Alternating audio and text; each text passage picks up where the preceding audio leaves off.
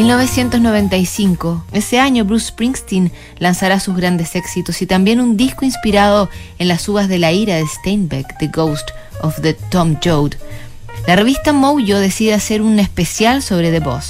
Mark Hagen, del staff de la revista, le pregunta al vocalista de The Clash, Joe Strummer, si quiere participar.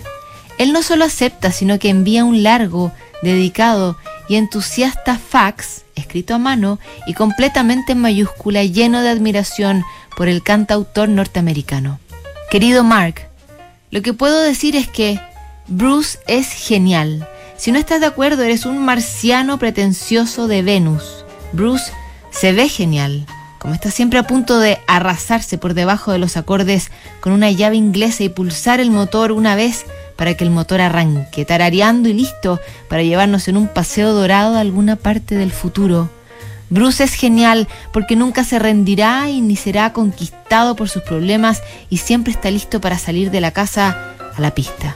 Su música es genial en una mañana oscura y lluviosa en Inglaterra, justo cuando necesitas algo de espíritu y alguna prueba de que el gran mundo existe. El DJ pone Racing in the Street y parece de pronto que de nuevo es una vida que vale la pena vivir. La vida parece estar en Cinemascope otra vez.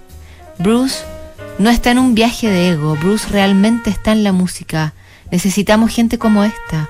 Hay muchos discos que son hechos por gente solo para alimentar su fama. Bruce es genial. No hay quejosos ni quejas. Solo hay música genial, letras y un océano de talento. A mí me encanta Springsteen. Joe Strummer. Admiración absoluta del hombre de London Calling por el norteamericano que en un concierto en 2008 dijo que Joe Strummer era para él uno de los mayores rockeros de la historia y luego rindió un homenaje con su versión de I Fought